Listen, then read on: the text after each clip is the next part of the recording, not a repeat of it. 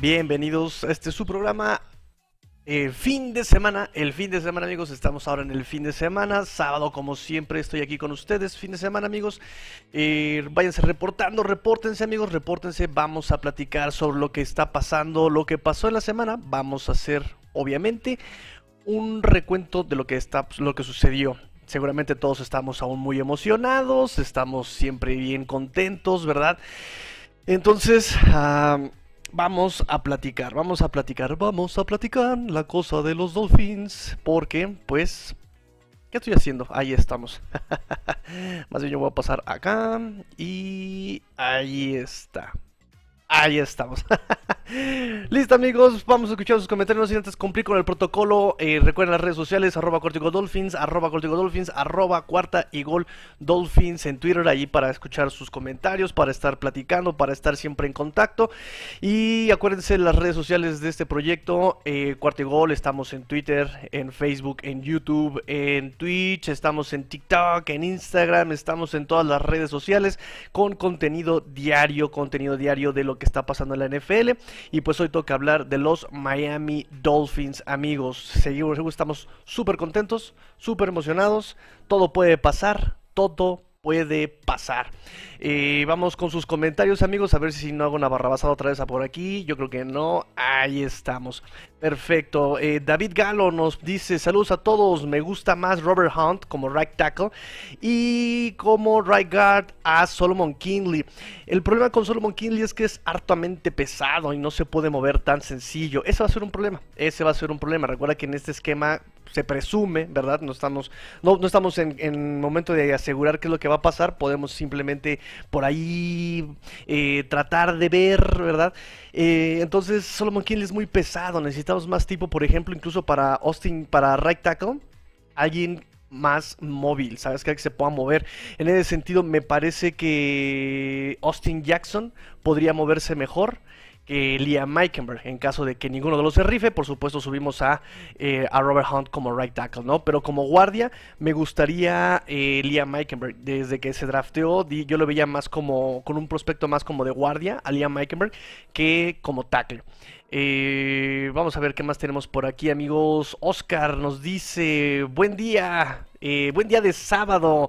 Sabadito de flojerita, sabadito de flojera, un verdadero sábado de flojero, no como esos este, falsos sábados de flojera. referencia a Simpson. Eh, y Luis, Luis, Luis, Luis, Luis Borja nos dice, saludos Tigrillo, la afición en general NFL, eh, no parecen creer que tú pueda aprovechar a Gil, ¿qué opinas? Claro, lo hemos platicado, de hecho, desde el miércoles que hicimos el programa especial, el vivo que hicimos justamente para platicar de eh, Tarek Hill, habíamos, eh, algunas personas me habían comentado, ¿no? Oye, Tigrillo, este, ¿para qué traes velocidad si no puedes aprovecharla verticalmente? Y eso es un tema bien importante.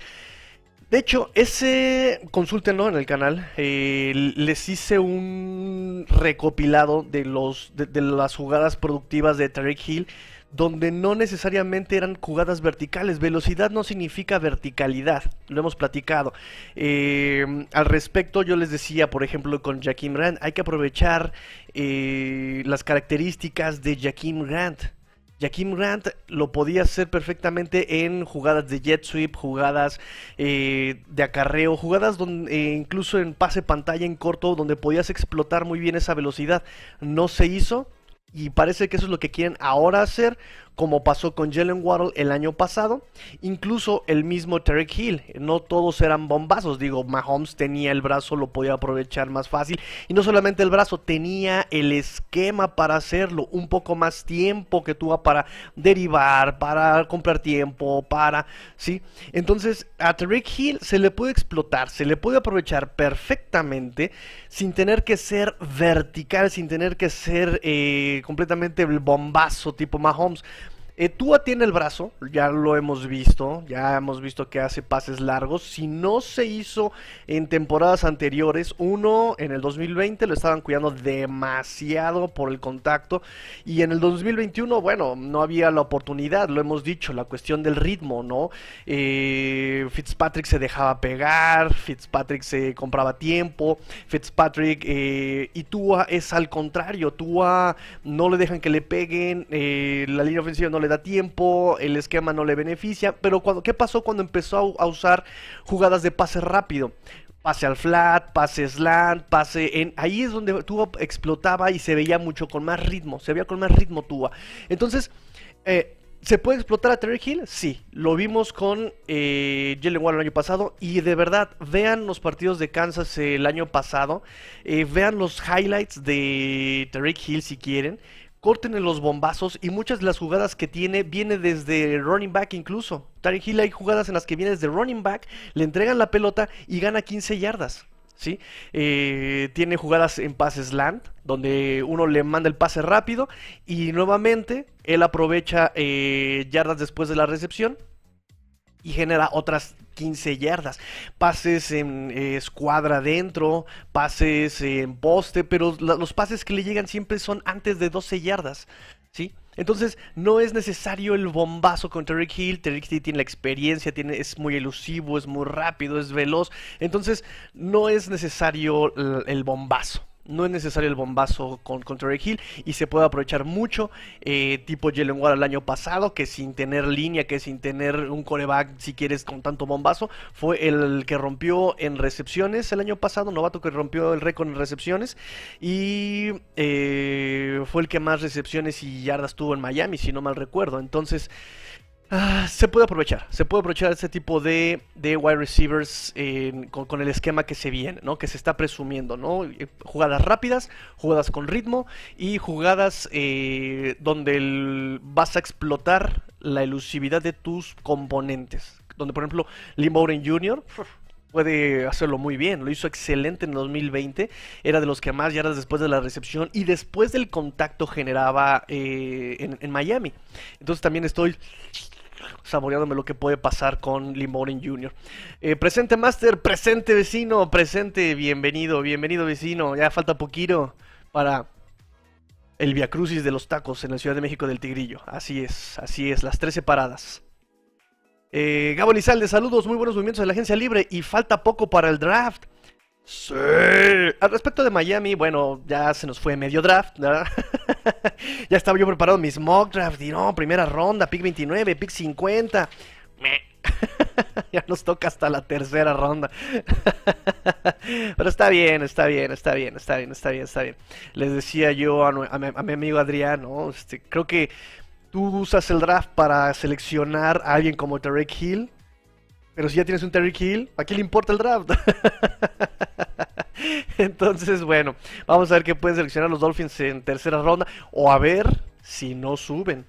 Vamos a ver si no suben posiciones o para agarrar algo más.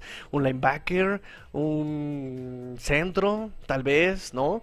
Eh, porque esas son las necesidades. Las necesidades del, equipo era línea ofensiva, era running backs, eh, eh, linebacker interno, eh, ya tienen todo. Falta linebacker interno, falta profundidad en la posición de centro, falta profundidad en la posición del perímetro. Eso falta también, falta también. Vamos a ver qué pasa. Eh, buenas, Tigrillo. Axel, bienvenido, bienvenido. Denle like, amigos. Denle like a la transmisión, por favor. Denle like, por favor. Denle like, por favor. Vamos a continuar esto chévere dándole like aquí a la transmisión, porque mientras haya like, el tigrillo habla. Eh, Jorge, Jorge Rodríguez, bienvenido. ¿Qué pensaría el GM de Dolphins para tomar a Tua y no a Herbert?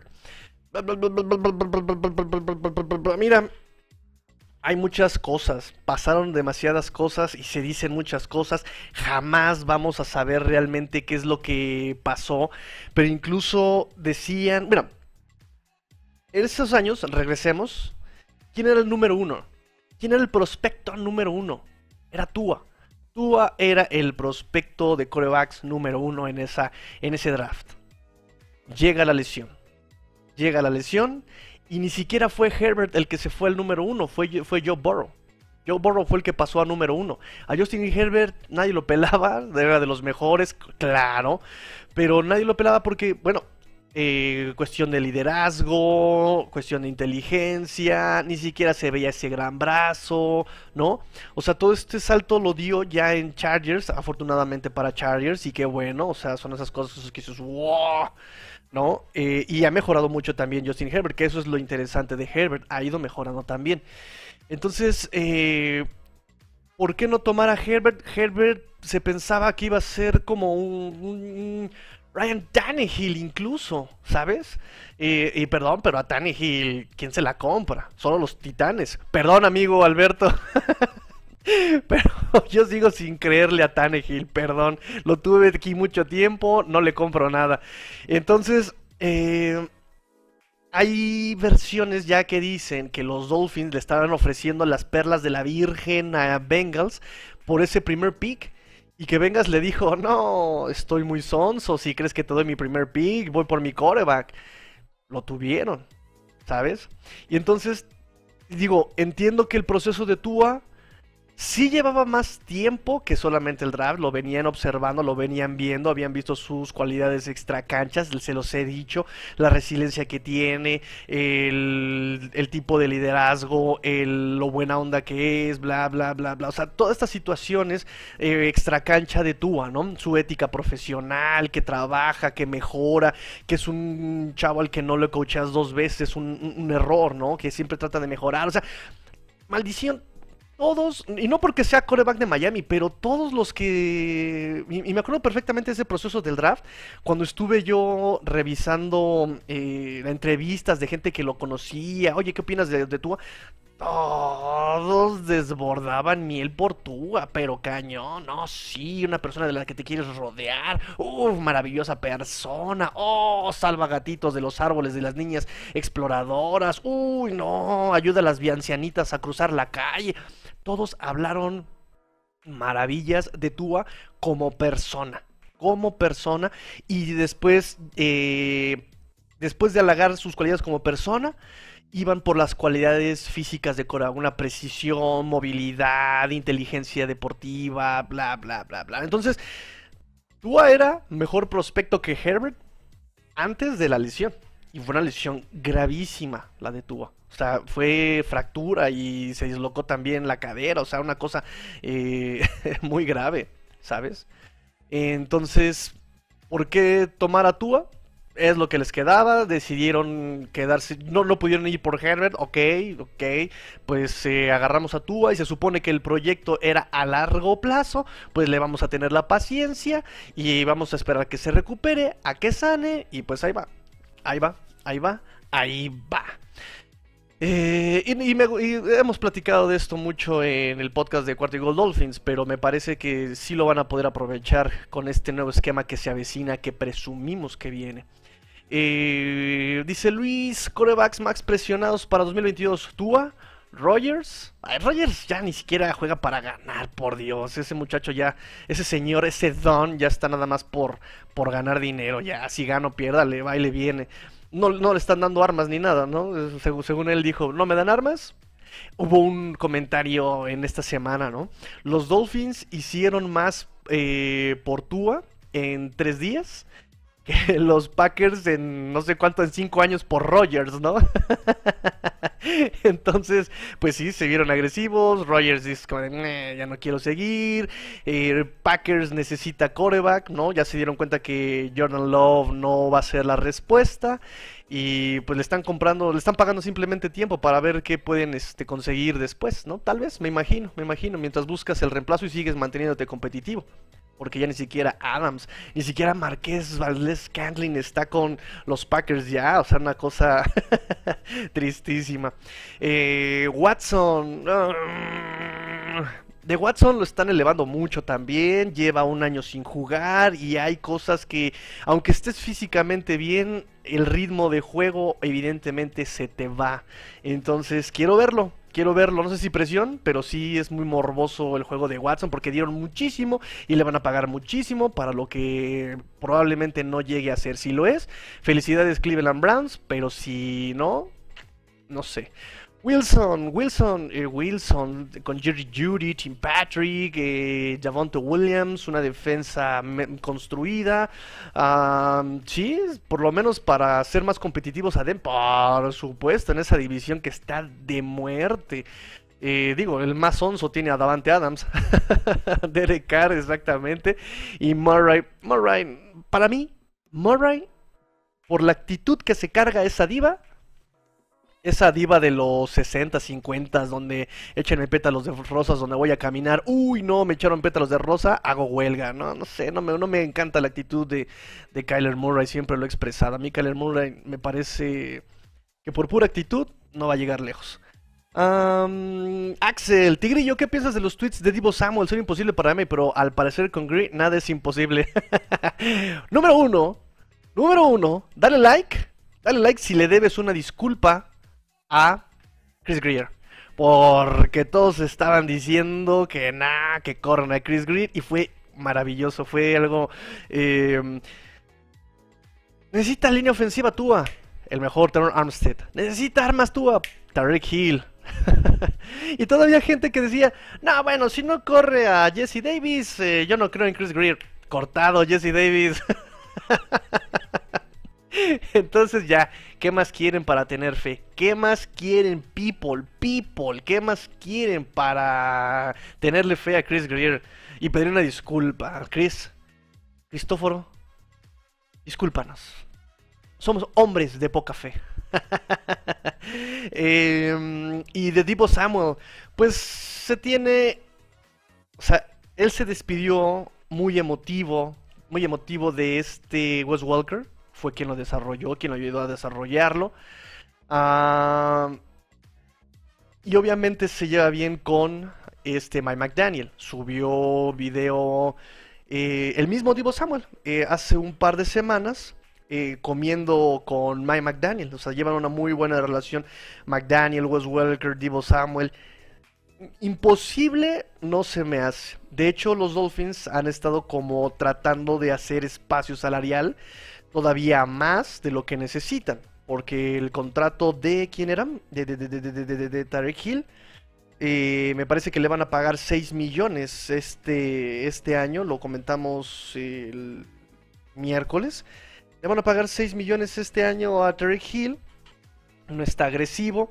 Eh, todavía no se revelan los detalles del contrato de Terror Armstead. De cualquier forma, liberaron 6 millones del corte de Jesse Davis y de Allen Hearns. Un wide receiver que yo no veía en el roster desde el año pasado, pero bueno. Eh, cortándolo, le liberan 6 millones. Y por algo están haciendo ahí espacio salarial. Eh, hay que ver, hay que ver. Por ahí Logan Lane estaba avisando que, muchachos, cuidado, esto todavía no termine. Eh, estén al pendiente porque me está llegando el run run de que por ahí puede haber más movimientos con Chris Greer. Entonces estuvimos esperándolo.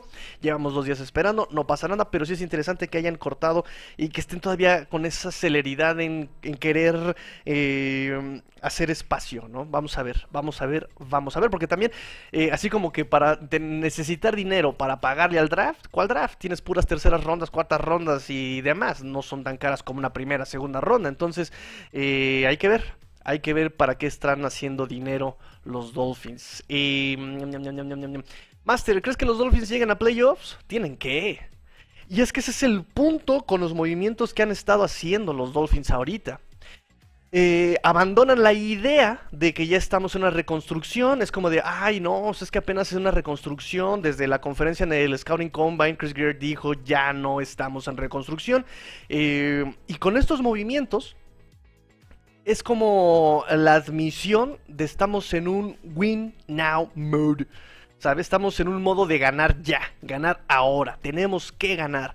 Tienes un roster joven, tienes las finanzas de alguna forma eh, controladas, no estás endeudado, eh, ya es un núcleo que se conoce de tres años, cuatro años, eh, tres años, vamos a poner tres años, 2020, 2021, 2019 tal vez, ¿no? Tienes a, una defensa que ya está intacta, ¿no? Que ya tienes esa, ya, ya encontraste el esquema, ya encontraste eh, la gente, de alguna forma, ¿sabes? Por algo te quedaste con el Landon Roberts, por algo te quedaste con Emmanuel Ogba, tienes a los jóvenes, que es eh, Jalen Phillips, Andrew Van Ginkle, Christian Wilkins, Jerome Baker, eh, o sea, ya tienes el, núcleo, ya tienes con qué trabajar a la ofensiva, por eso toda la carne al asador estuvo en la, a la ofensiva, trajiste a coaches que desarrollan jugadores que podían poner las piedras en su lugar, espero que no choquen las mentes maestras entre ellos, por favor, pero eh, la gente que trajiste es para desarrollar jóvenes. Eh,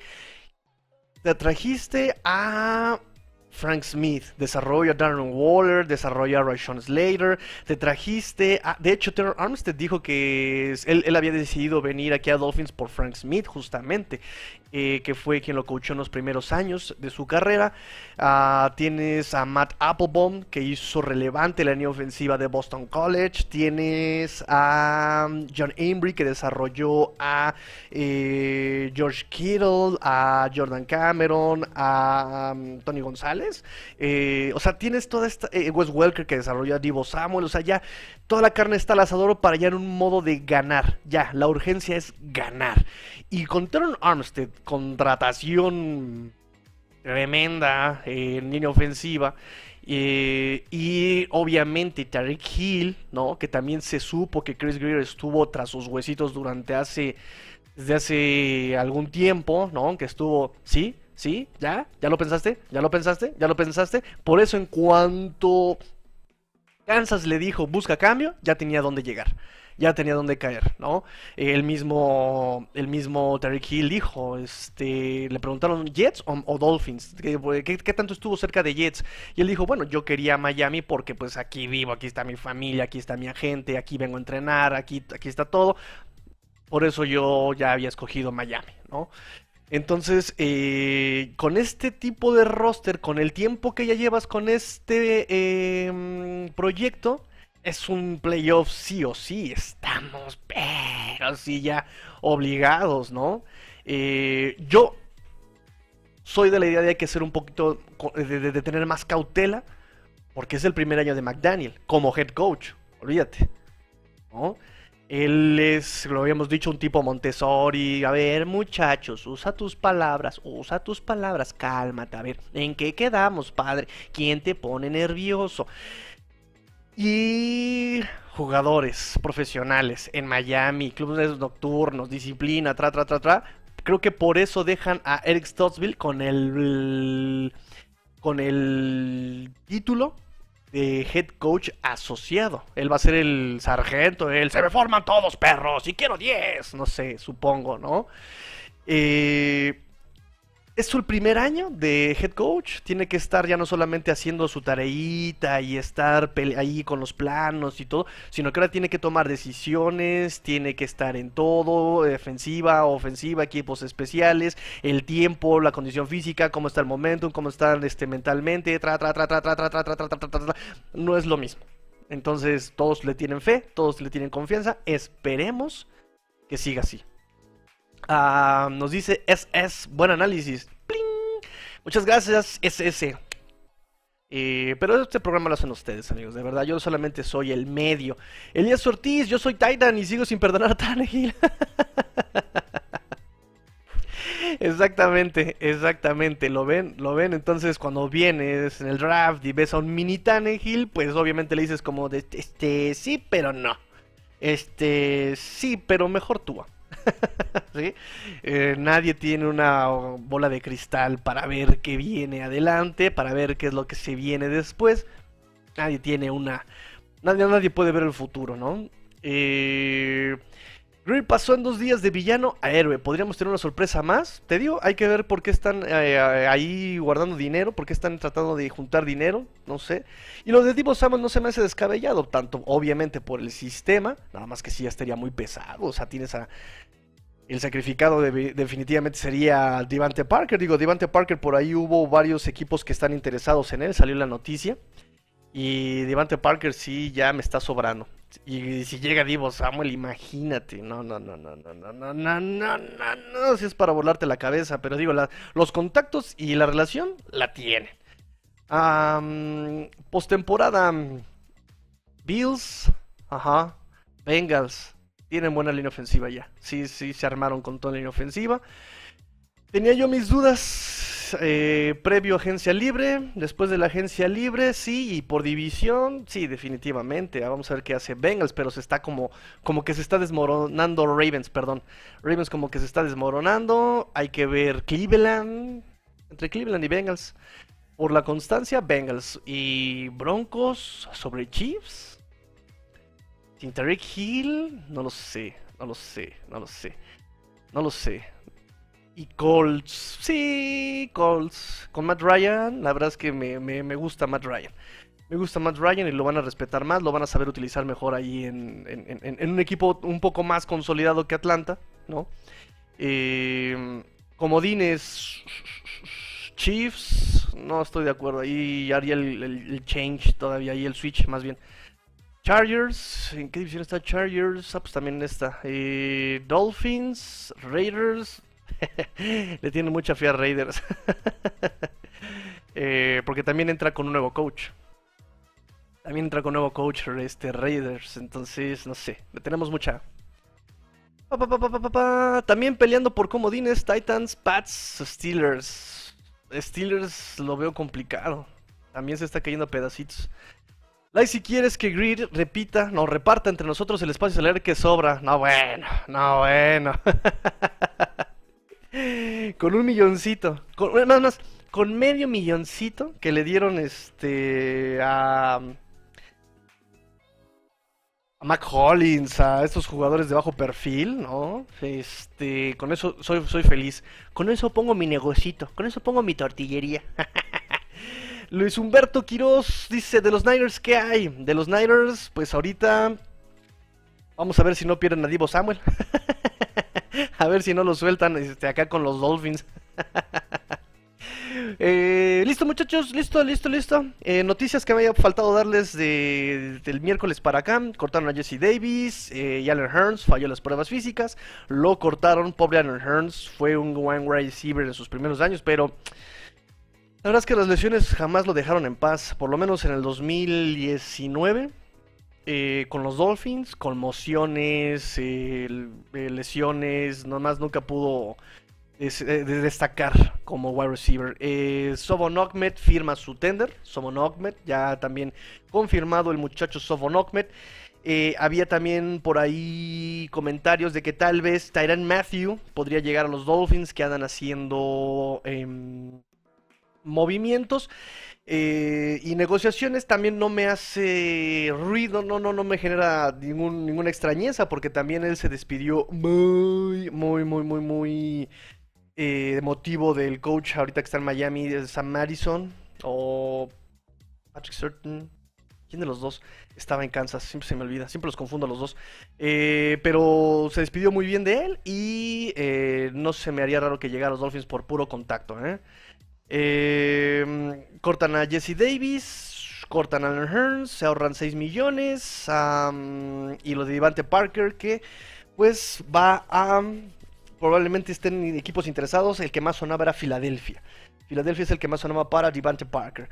Y pues listo. Sería todo muchachos, si no hay más comentarios, si no hay más preguntas, pues eh, podemos dar por terminada la sesión del día de hoy. Me dio mucho gusto verlos eh, el día de hoy conectados. Sabadaba, sabadaba de todavía agencia libre. Ya vamos a empezar con el draft. Ya vamos a empezar con Vireiros para draft, amigos míos. Eh, y pues nada. Eh, recuerden seguir las redes sociales de Dolphins. Recuerden seguir las redes sociales de Dolphins aquí en Cuarto y Gol. Se los repito, aquí, ahí estamos. Eh, arroba cuarta y gol dolphins, arroba cuarta y gol dolphins, arroba cuarta y gol dolphins, ahí para que estemos en contacto. Ya pasamos los 700 follows, 700 followers, eh, vamos por 800 amigos y esto solamente será posible con su ayuda. Se los he dicho muchas veces, se los repito el día de hoy. El artista se alimenta de los aplausos pero nosotros analistas NFLeros en YouTube, en Facebook, nos alimentamos de sus eh, reacciones, de sus likes, de que compartan. Así que muchas gracias por la botana. Sigan dándole like, sigan eh, compartiendo, sigan comentando. Eso nos ayuda muchísimo, muchísimo, muchísimo. y pues nada, eh, ahora sí, saludos a todos. Gracias por su atención. Gracias por dejarme entrar a sus dispositivos. Pórtense mal. Cuídense bien. Sean el cambio que quieren ver en el mundo. Esto fue eh, Cuarte Gol Dolphins en su edición del fin de semana. Fins up. Grillo fuera.